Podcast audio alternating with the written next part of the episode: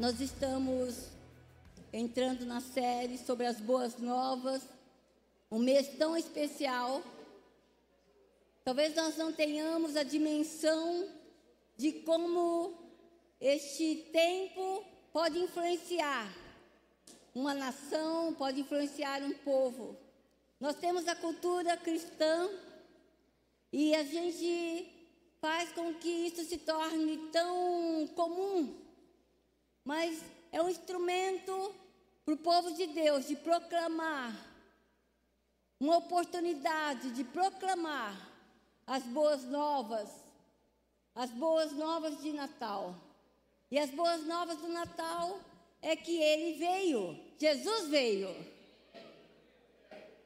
Eu estava me lembrando que quando criança na minha casa, e eu já tenho compartilhado, mesmo não tendo um ambiente onde se falava sobre Deus, mas no Natal era algo muito especial. E nós, seis irmãos, nós tínhamos grande expectativa para o mês de dezembro.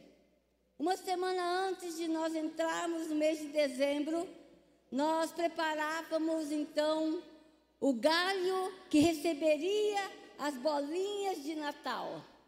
Naquela época não era de plástico, não eram essas árvores assim, nós íamos então buscar um galho, e geralmente era um galho de goiabeira, um galho muito bem escolhido. E no dia 1 de dezembro, nós, ano após ano, nós ali fazíamos a, a nossa árvore de Natal.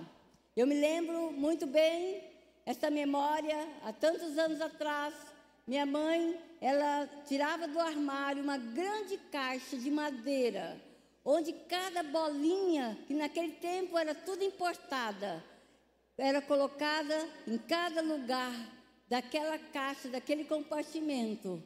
Eram bolinhas de cristal. E ali nós então armávamos a nossa árvore de Natal.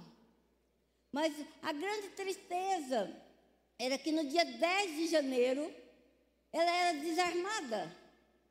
E eu não entendia aquilo muito bem. E sabe, irmãos, eu passei esta fase e eu me converti, eu conheci o Senhor, conheci o Jesus, todo motivo desta celebração que é o Natal. E hoje na minha casa, o ano passado, eu tive uma decisão. Tomei uma decisão. Porque era muito chato desarmar a árvore de Natal. Eu sei que quem arma, né, a gente traz, e, e o ano passado veio a Maia, veio a, o Biel, e eles colocavam uh, bolinhas na árvore, e de três, duas caíam. E eu tinha que ir lá. Então dava mais trabalho do que qualquer outra coisa. Mas aqui, aquele ali foi um momento muito especial. Mas eu estava me lembrando que quando então ano passado chegou aquele aquele momento de desarmar a árvore de Natal, eu resolvi, eu não vou desarmar a árvore de Natal. Ela vai ficar em casa em todo o tempo. E ela continua. E eu me lembro que logo nos primeiros dias os meus netos chegavam em casa e perguntavam: por que a árvore está, vovó, por que a árvore ainda está montada? E eu falava: porque todo dia na casa da vovó é Natal. Sabe? Eu creio que isso pode ser um testemunho. E eu estava esta semana numa feira de Natal, na quarta-feira de manhã, e ali uma pessoa, eu fui lá olhar, procurar coisas para o nosso espetáculo de Natal, que vai começar na sexta-feira que vem, agora, né? E eu estava ali olhando algumas coisas, e uma pessoa sentou do meu lado, e ela estava toda aflita, porque ela queria é, achar a melhor árvore de Natal naquela feira de Natal. E eu então compartilhei, eu falei para ela, e ela assim, toda, né? Ah, Natal é tão especial, uma festa tão linda, essas árvores, né? Maravilhosas, né? E eu falei para ela sobre o que, que é o Natal. E eu falei para ela que eu não desarmo mais a árvore de Natal em casa, porque todo dia é Natal, porque todo dia Jesus está. Ele é o aniversariante, ele é a pessoa mais importante. E ela olhou para mim, sabe que é uma boa ideia, eu acho que eu não vou desarmar minha árvore de Natal. Quem sabe nós possamos usar essas oportunidades, não só para proclamarmos, mas para testemunharmos de, de quem é Jesus na nossa vida. E, como eu falei para você, nós crescemos e nós entendemos muitas coisas a respeito do Natal. E quando entendi que Natal, Jesus, que veio, que é o Deus antes de todas as coisas, ele não nasceu em Belém, ele era antes disso tudo, ele se revelou em Belém como gente. Ele é antes da manjedoura. As coisas começam a ficar muito maiores do que nós podemos imaginar. Eu creio que países hoje como a Turquia, que é um país muçulmano, como Japão, que é um país budista, que comemora o Natal sem entendimento, possam um dia entender o verdadeiro sentido de Natal. Sabe, Deus já havia se revelado e se revela em todo o tempo. A teofania é a manifestação desse Deus que vem estar entre nós. Irmãos, nós temos que entender que Jesus é Deus. E esse Deus que se mostra, Deus que almoçou com Abraão. Ele esteve ali com Abraão para dar uma boa notícia a Abraão e uma má notícia. E eu imagino ele perguntando para Abraão: Abraão, você quer receber a, a má notícia primeiro ou a boa notícia? E Abraão recebeu a boa notícia. Primeiro escolheu que ele teria um filho. E a má notícia é que Sodoma e Gomorra seria destruída. O anjo do Senhor, o Deus manifesto ali. Mas também nós vemos Jacó. Deus luta com Jacó para então ali marcar a vida e transformar a vida de Jacó. Nós também vemos em outras situações tantas. O texto diz que Moisés, que Deus era amigo de Moisés, falava com ele como um amigo, o Deus que conversa, o Deus que esteve na fornalha. Tiaguinho estava falando, Deus que esteve na fornalha ali com eles o anjo do Senhor, o Deus manifesto. E nós podemos entender todas essas coisas. Sabe, irmãos, no, no texto de Êxodo, nós vemos Deus sendo então é, visitando a tenda do encontro. Em Êxodo 40, nós podemos ler ali todo esse texto e mostra que a presença de Deus, a glória do Senhor, ocupava todo o templo toda a tenda, ao ponto de Moisés não conseguir entrar naquele momento na tenda, porque a presença dele estava ali. E Moisés sabia quem estava na tenda. Em 1 Reis, é interessante que quando o rei Salomão, depois de construir um templo, uma casa para Deus, ele chega a uma conclusão e nós precisamos entender isto. E o próprio Salomão, ele em adoração a Deus, porque também o Senhor o instruiu para que ele construísse o templo, ele chega à conclusão: a terra, como pode é, compreender que só Deus se limita a este lugar? Os altos céus, como pode conter o Senhor? E também ele chega à grande conclusão que o templo era muito pequeno, o templo não era nada diante da grandeza de Deus. E eu quero começar a compartilhar nesta manhã o texto de João, capítulo 1, que é tão lido por nós, tão às vezes falado nesses dias de Natal, mas que tem que ser a realidade para a nossa vida. O texto diz: no princípio era o Verbo, e o Verbo estava com Deus, e o Verbo era Deus. Ele estava no princípio com Deus. Todas as coisas foram feitas por ele, sem ele, nada do que foi feito se fez. A vida estava nele, a vida era a luz dos homens. A luz resplandece nas trevas, e as trevas não prevaleceram contra ela. Houve um homem enviado por Deus, e o nome dele era João. Este veio como testemunha para testificar a respeito da luz, para que todos viessem a crer por meio dele.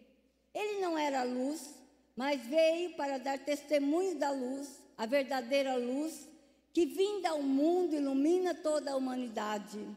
O Verbo estava no mundo, o mundo foi feito por meio dele, mas o mundo não o conheceu.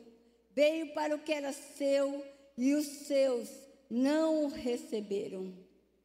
Irmãos, nós estamos falando no primeiro tempo desta era, onde então na Palestina havia uma grande expectativa da vinda de um Messias. 400 anos de silêncio, pouco mais desse tempo, e ali eles estavam aguardando que algo acontecesse. Mais de 300 profecias foram colocadas, foram anunciadas sobre o tempo em que Jesus viria. Como ele viria, o que ele sofreria, onde ele nasceria, todas essas coisas estão escritas centenas e centenas, milhares de anos antes de Jesus vir. Eu estava vendo, o Marco André colocou ali no grupo dos supervisores, só nos Salmos, são 26 profecias explícitas desse nascimento, desse tempo em que o Deus se encarnaria, o Deus se faria gente. E é interessante que nos anos 430, o último dos profetas, ele anuncia algo que era guardado nos primeiros tempos. O texto diz que Deus levantaria um homem, e este homem, ele abriria o caminho para a vinda do Messias. Ele prepararia o caminho para este que seria então o Messias aguardado. Então, estava este ápice da história. Os judeus não aguentavam mais. E agora eles ali estão deparados conforme o texto e anunciado e colocado pelo João, o discípulo amado, houve um, um homem enviado por Deus e o nome dele era João. O nome dele era João, um homem comum. João Batista, ou João o Batista, porque não era o nome dele, ele veio de uma forma inusitada, de uma forma talvez não esperado. O próprio Senhor Jesus fala dele: olha, vocês pensaram que eu o meu caminho seria preparado por alguém que nasceria num palácio ou alguém muito importante? Não, foi o próprio João, que então uma pessoa tão comum. João Batista era primo de Jesus, filho de Zacarias, de Isabel, seis meses mais velho do que Jesus. Era um homem que vivia no deserto. Alguns falam que ele era essênio, um grupo de religiosos, recrutas que se escondiam, inconformados com toda a religiosidade perversa é, daqueles dias, eles se escondiam no deserto. E talvez João Batista fosse um deles. Porque João Batista tinha, é, tinha costumes muito comuns aos essênios, como então vestir roupas de animais, comer então mel silvestre, gafanhoto. E ele vem nessa condição. E ele vem num tempo em que o batismo que ele então pregava era um batismo diferente. Os judeus, o batismo dos judeus era a circuncisão, geralmente ao oitavo dia, conforme a lei. Mas João Batista aqui, ele veio à semelhança de alguns povos daqueles dias, batizar no Rio Jordão em água, mas não era essa a questão, porque João Batista estava pregando um batismo diferente, um batismo de arrependimento.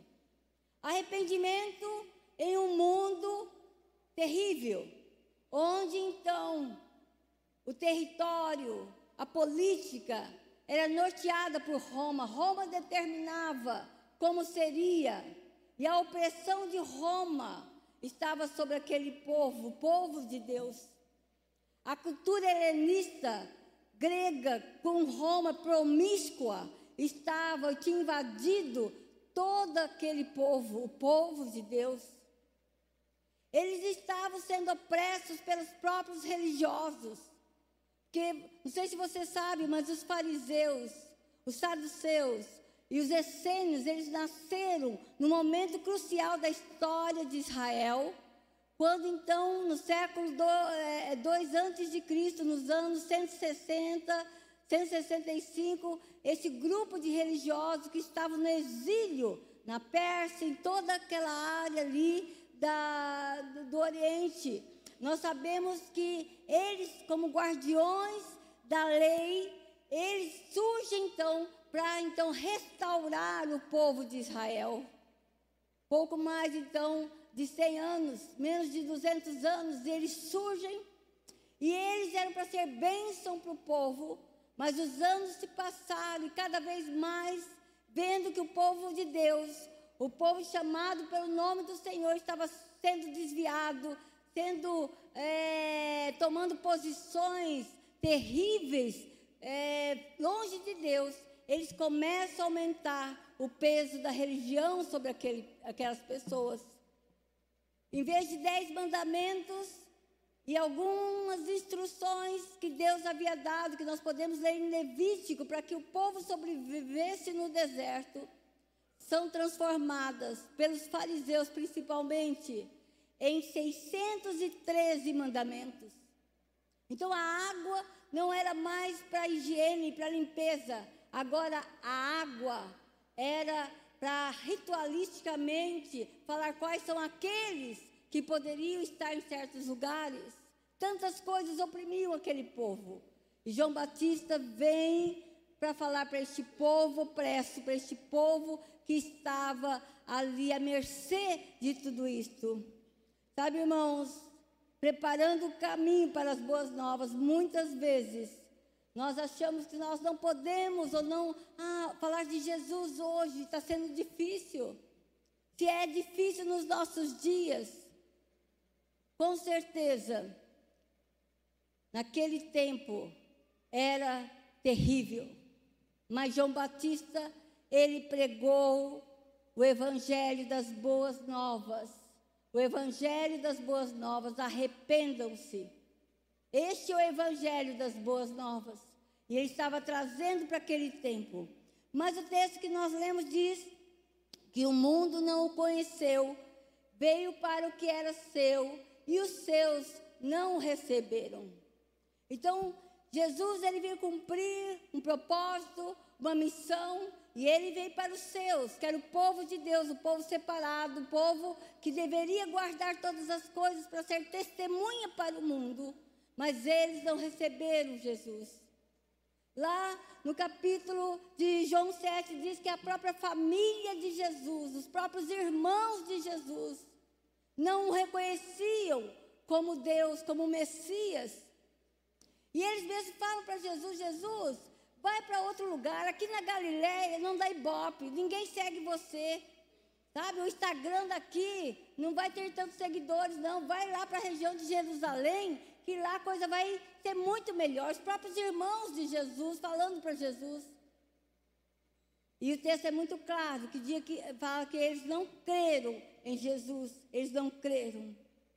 Então nós vamos a partir do texto que João o discípulo amado de Jesus escreveu a respeito do Senhor. Quem eles não receberam?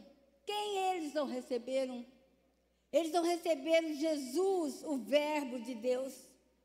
O texto diz que no princípio era o Verbo, ou a palavra, conforme a versão. E, a, e este verbo, esta palavra era Deus, estava com Deus. Essa palavra no grego, porque o Novo Testamento foi escrito em grego, é logos.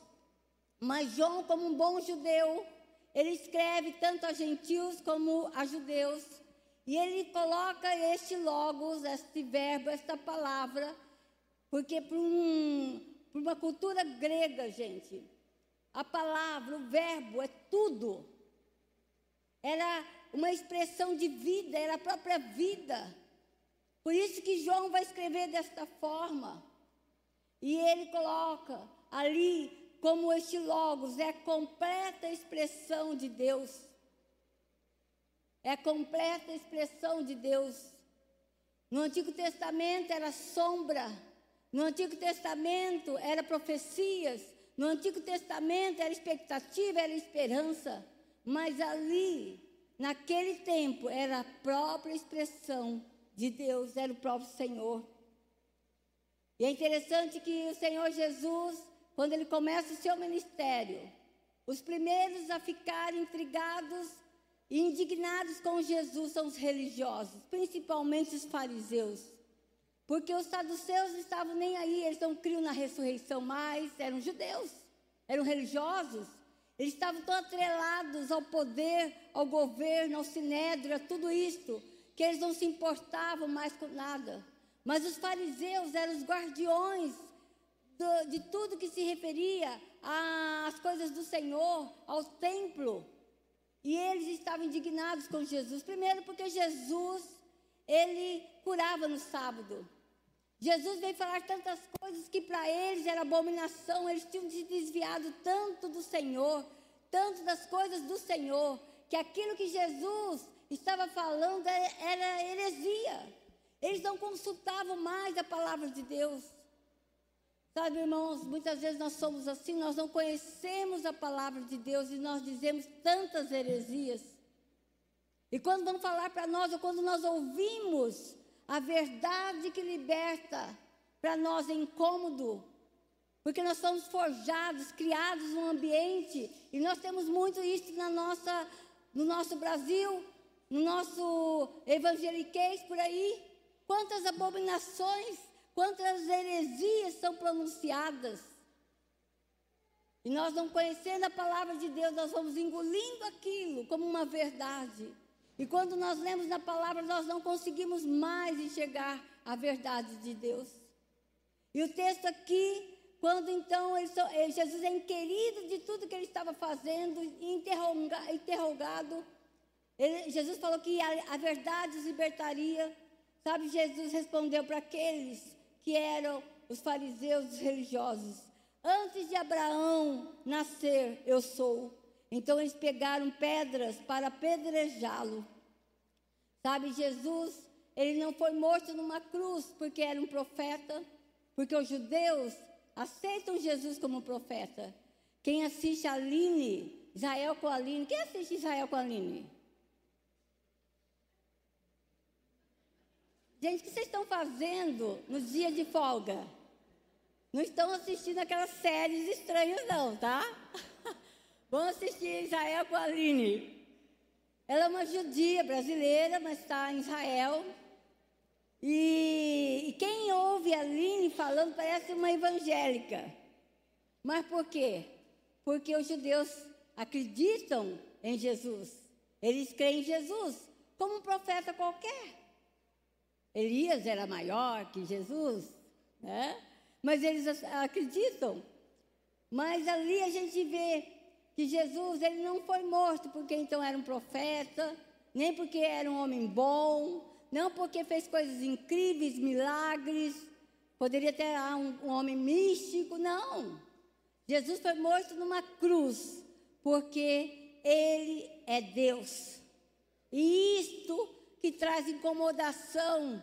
Sabe, irmãos, não são os evangélicos que perturbam o Brasil, Sabe o que perturba o Brasil? É que nós somos filhos de Deus. Nós somos aquele povo que não tem medo. Aquele povo que realmente sabe o que está falando e para onde está indo. E tem perturbado muita gente incomodado muita gente.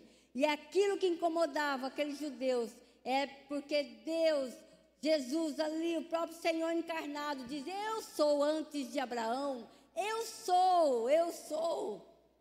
Quem Jesus é? E eles sabiam, Jesus estava falando nessa palavra: Eu sou, eu sou a água viva que purifica as vidas de vocês. Eu sou o bom pastor que cuida das ovelhas. Eu sou o caminho que direciona vocês. Eu sou a única verdade. Eu sou a única vida. Não existe vida sem mim. Eu sou o noivo que vem buscar a noiva. É isso que Jesus falava. Ele, o eu sou, estava ali. O eu sou do Antigo Testamento agora estava ali. E aquilo incomodava os fariseus, mas a multidão, o povo que seguia Jesus falava: não existe autoridade tamanha como nesse homem. Eles reconheciam, eles estavam atrás de Jesus, porque Jesus era o eu sou. Sabe, irmãos, o dia que nós proclamarmos mais o eu sou, o Senhor, Ele é, as coisas podem começar a mudar. Muitas vezes nós vamos proclamar a nossa igreja, proclamar coisas que nós fazemos, mas é o eu sou que tem que ser proclamado no dia de Natal. As boas novas do Evangelho têm que ser anunciadas. E ali estava aquele, e todo aquele que confessa que Jesus Cristo veio em carne, procede de Deus. Irmãos, muitas pessoas são incríveis, mas não têm confessado o Deus que veio em carne. Eu estava me lembrando, nos anos 79, eu me lembro que eu cheguei em São Paulo, fui fazer faculdade, e eu fui numa, numa, numa conferência, numa cruzada do Billy Graham, fui lá com o pastor Evaldo, nem namorava ele, já estava de olho, mas não namorava ele. Então, eu fui nessa cruzada, e nós estávamos lá no Pacaembu, no estádio, e todo aquele glamour, e vocês sabem quem o que representou o Billy Graham, pregador. E logo depois vieram algumas entrevistas que foram colocadas é, a público, né, na TV da época. E uma das coisas que um jornalista, ele perguntou para Billy Graham, né, ele estava ali olhando tudo aquilo, e ele falou para Billy Graham, Billy Graham, é, eu percebi que você fala tanto sobre a sua religião, que você prega sobre só sobre Jesus, como se ele fosse a única opção, a única religião. É, me diz sobre isso, porque Buda, ele falava que ele estava buscando o caminho. E por que você é diferente dele? Você por acaso né, achou o que, que, acontece, o que acontece com você? E Billy Graham falou assim: olha, Buda estava buscando o caminho. E Jesus fala que Ele é o único caminho. Ele é o, o caminho. Não há muitos caminhos, não há vários caminhos. E às vezes nós estamos neste tempo de um mundo tão religioso, de uma sociedade brasileira tão religiosa, que nós confundimos muitas coisas, nós confundimos o que é, às vezes, é, gospel, o que é evangélico, o que é algumas coisas que têm aparência, muitas vezes, de Deus. E nós então esquecemos realmente quem é o eu sou. Sempre nós temos que nos voltar para o plumo, para aquilo que é a única verdade, que é Jesus. Jesus histórico, quantas vezes é proclamado por aí? Sim, eu creio em Jesus, se você perguntar para o mundo, até para uma pessoa da, do Oriente, da Ásia, não, eu creio. Jesus é aquele que dividiu a história, né? Antes dele, depois dele. Ou então aquele Jesus mítico, né? Aquele que é um mito e não é o Messias, Bolsonaro, é aquele, né? Que alguns creem, né? né? É, é um mito, é aquele que foi criado porque é uma necessidade das pessoas de Deus e se criou então um Deus. Sabe, irmãos, isso é muito sério, porque Deus é 100% é, Jesus é 100% Deus e 100% homem, amém? Se nós não cremos nisso, é vã nossa fé. Sabe, quando Jesus, ele andou sobre as águas, ele andou como homem. É tanto que Pedro também andou. Jesus, quando curou toda sorte de doenças, ele curou como homem. Ele tinha se esvaziado de si mesmo, conforme Filipenses, ele não ousava usar dos seus superpoderes para fazer todas essas coisas. Como homem, ele fez todas essas coisas. Jesus, ele não pecou. E ele era homem como você e como eu. Jesus também fez o bem por toda parte como homem. Ele tinha autoridade sobre os ventos, sobre a tempestade como homem. E como Deus, ele ressuscitou. Como Deus, ele voltou para o Pai. E como Deus, ele vai voltar para buscar cada um de nós. Jesus estava pleno do Espírito Santo e por isso que ele podia fazer todas essas coisas. Sabe por que nós não fazemos quase nada? É porque nós não, não estamos plenos do Espírito Santo. E é este o desafio da palavra de Deus: nós estarmos plenos do Espírito Santo, porque Ele vai fazer através de nós.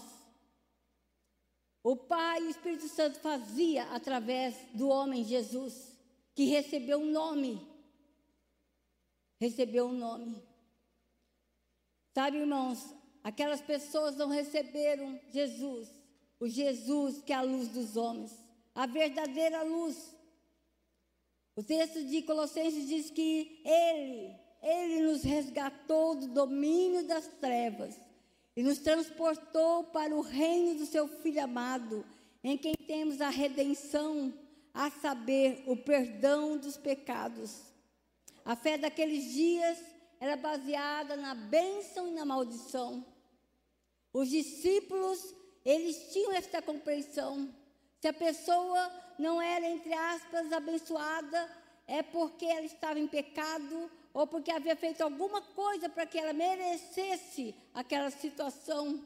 E Jesus vai curar esse, esse, essa, esse caminho que foi desviado, porque a palavra de Deus nunca fala sobre isto. É tanto que fala, bem se a maldição está sobre você, você pode escolher.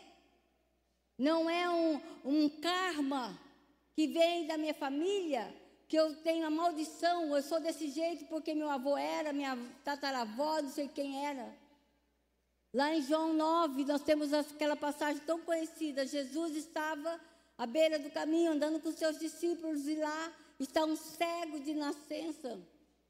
E aquele cego de nascença está naquela condição deplorável, porque nos dias de Jesus, toda pessoa com qualquer situação é, física, ela era retirada do convívio da sociedade porque ela era maldita, ela era impura. Então, um cego, um aleijado, um que tinha qualquer, qualquer situação, um leproso, não podia conviver com as outras pessoas dentro da cidade e era colocado fora da cidade, fora dos muros da cidade. E Jesus está à beira do caminho, está naquele lugar e ali é um cego de nascença pedindo esmola, pedindo para o Senhor alguma coisa. E Jesus passa e olha a pergunta dos discípulos: Senhor, quem pecou? Ele, estar nessa condição de cegueira, ou seus pais? O texto diz que Jesus fala a eles: Olha, nem foi ele que pecou, não foram seus pais que pecaram, mas tudo isso vai ser revertido para a glória do Senhor. Sabe, irmãos, quando a gente olha aquela situação, a gente sabe que nós somos fruto de uma natureza caída, de uma natureza pecaminosa. E tudo isso faz com que então nós estejamos neste mundo e nos sujeitamos a situações também de dificuldade. E Jesus, aqui o texto diz que ele vai e ele cospe, né?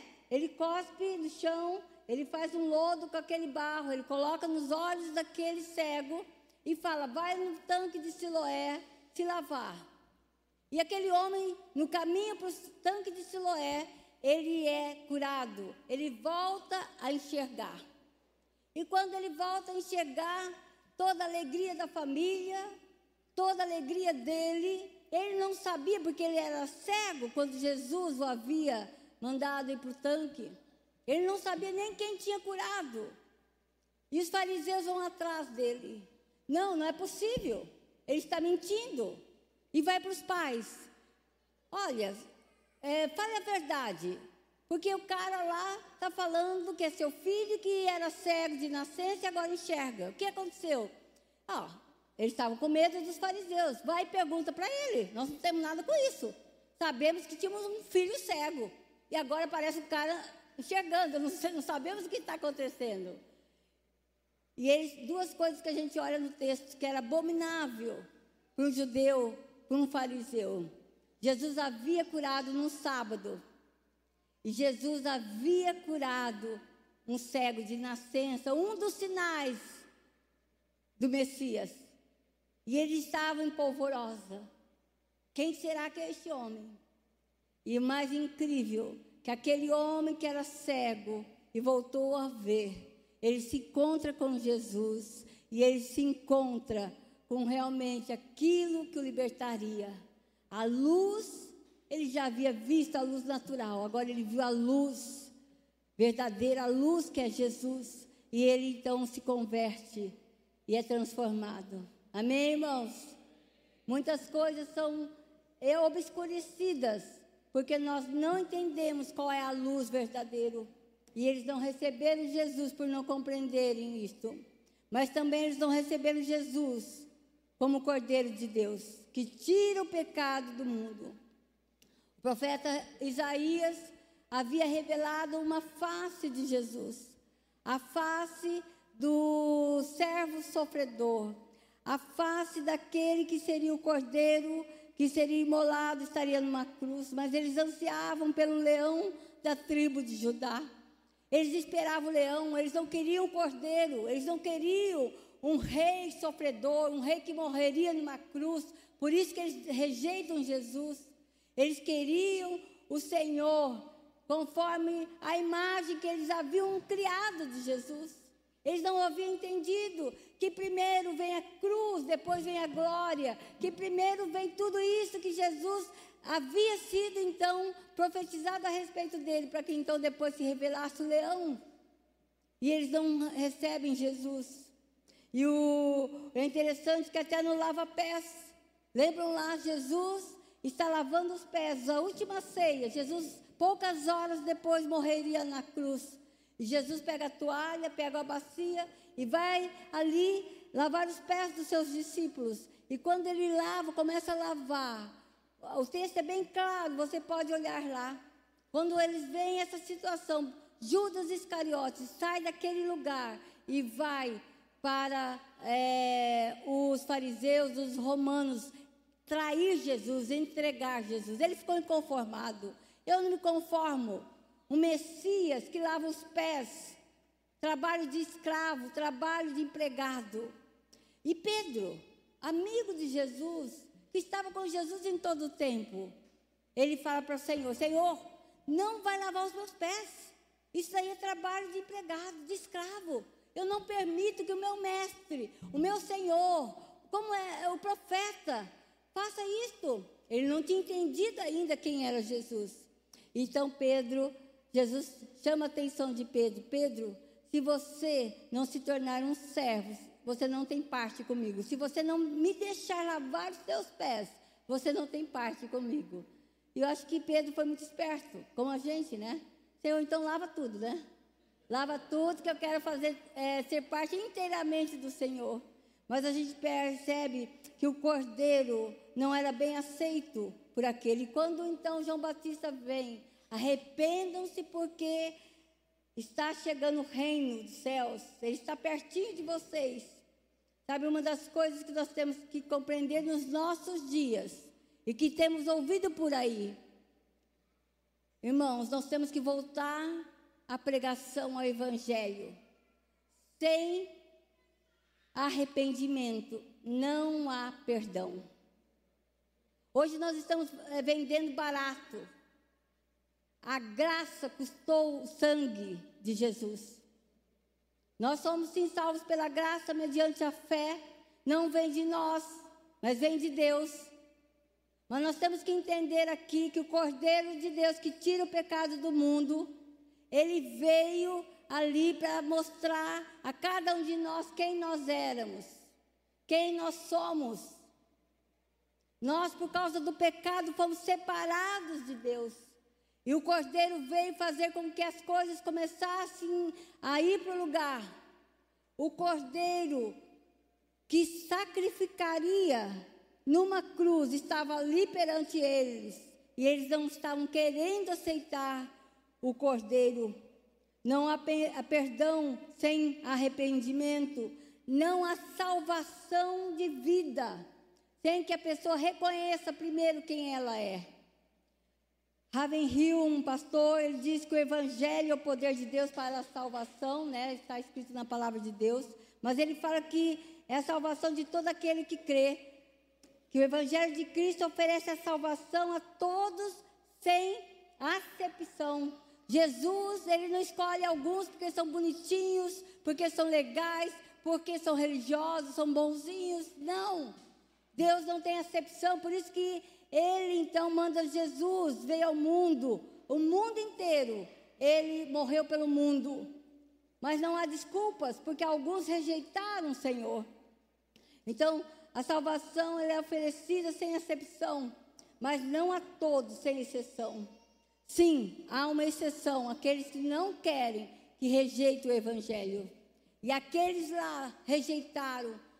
Jesus veio para os seus e os seus não receberam mas também eles não receberam finalmente, conforme o texto que nós lemos, Jesus como Filho de Deus. Esse termo Filho de Deus, isso é, alguns não entendem. A Igreja Católica Romana desviou-se tanto do rumo da história que ela, ele coloca como então Jesus não é Deus, Jesus é o Filho de Deus, como nós somos filhos de Deus. Que Jesus, ele precisou de Maria para nascer. Então começa a deturpar toda a palavra de Deus. Ali era um projeto, era um plano para que Deus viesse até nós. Mas esse termo Jesus, filho de Deus, é o mesmo que Jesus, o Messias, é a mesma palavra que no hebraico é ungido, aquele que está então, pensado para cumprir uma missão, e esse é o nosso Senhor, o Deus. E é interessante que ele mesmo, o próprio João Batista, dá testemunho de que Jesus é o Filho de Deus.